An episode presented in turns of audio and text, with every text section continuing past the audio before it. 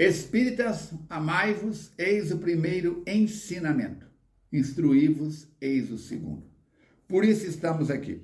Eu já li este livro incontáveis vezes. Dr. Jacó Espírito, pela minha mediunidade de psicografia, já recomendou esse livro centenas, milhares de vezes, dizendo sempre: busca viver na prática os valores que já dominas na teoria. Por isso, agradecendo a sua presença, as suas mensagens, o seu incentivo, que nos leva a cada vez mais longe, multiplicando, compartilhando esse trabalho. Estamos aqui com mais um momento de saúde espiritual. Como? recursos.feac.org. E se você quiser também mais saúde física e emocional, falcone.com.br. O tema de hoje que Emmanuel Espírito nos traz pelas mãos abençoadas de Cândido, do Cândido Francisco Xavier está em Mateus capítulo, capítulo 10, versículo 42. Chama-se a água fluida. Uns falam fluida, outros falam fluida, é água fluidificada.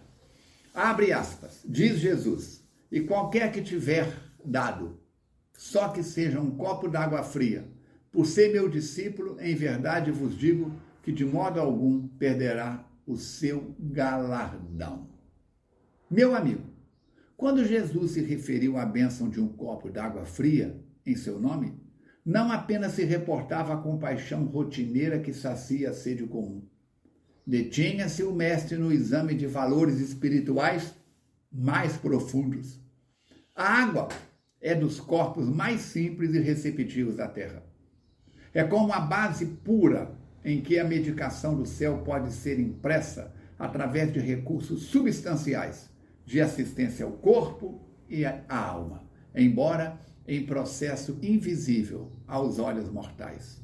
A prece intercessória e o pensamento de bondade representam irradiações das nossas melhores energias a criatura que ora ou medita exterioriza poderes, emanações e fluidos que por enquanto escapam à análise da inteligência vulgar. E a linfa potável recebe-nos a influenciação de modo claro, condensando linhas de força magnética e princípios elétricos que aliviam e sustentam, ajudam e curam a fonte que procede do coração da terra e a rogativa que flui do imo da alma, quando se unem na difusão do bem, operam milagres. O espírito que se eleva na direção do céu é antena viva captando potenciais de natureza superior, podendo distribuí-los a benefício de todos os que lhe seguem a marcha.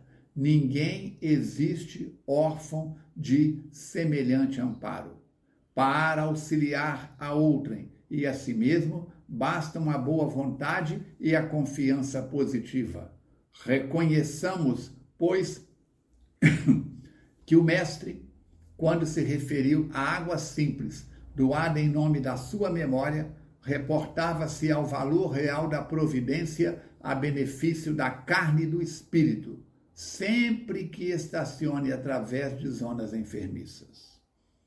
Se desejas, portanto, o concurso dos amigos espirituais na solução de tuas necessidades fisiopsíquicas ou nos problemas de saúde e equilíbrio dos companheiros, coloca o teu recipiente de água cristalina à frente de tuas orações, espera e confia.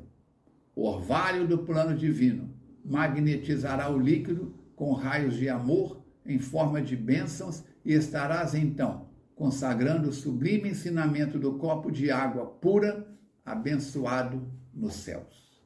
Emmanuel. Esta é uma mensagem extraordinária que pode lembrar a você, a mim, a todos nós que estamos a serviço do bem maior. Façamos o melhor ao nosso alcance, lembrando que, muito mais do que podemos imaginar, seguir Jesus é ser uma gota na vida da eternidade. Allan Kardec vai dizer que é na omissão dos bons que os maus prosperam. Nada de seca, secura nas palavras, nas ações, nas atitudes, seja no que for. Vamos multiplicar. Vamos fazer do Pentateuco Espírita este canal de bênçãos, bênçãos extraordinárias em favor da necessidade, do alívio, da dor do próximo. Ele diz que quem doa a água está doando o remédio que sustenta o corpo, quem faz uma oração, quem medita, está fazendo o trabalho do bem. Meu Guruji, mestre do meu mestre de yoga, dizia Sri Ramana Maharishi: quem ora, conversa com Deus. Quem medita, ouve a resposta. Então, faz silêncio. Dedica alguns instantes do seu dia a trabalhar-se. E nada é melhor do que trabalhar-se, tomando banho de bênçãos que, ao impor a fluidificação à água, estamos impondo a 70% do peso do nosso corpo. Por quê? Porque 70% do peso do nosso corpo é água. Por isso, em silêncio, vamos orar pela fluidificação das águas que estejam no nosso lar, no prédio em que residimos, no quarteirão em que residimos, que os amigos espirituais usem as nossas energias em favor do bem geral. Cada dia, ímpar, um novo encontro em formato podcast e vídeo. Assine os nossos canais, clica no sininho, dá um joinha para que possa alavancar. E lembre-se, arroba FEAC é, net é o Instagram da FEAC. Arroba Falcone Armando é o meu Instagram. Quase todos os dias posto, além de outras postagens que são feitas pela nossa equipe.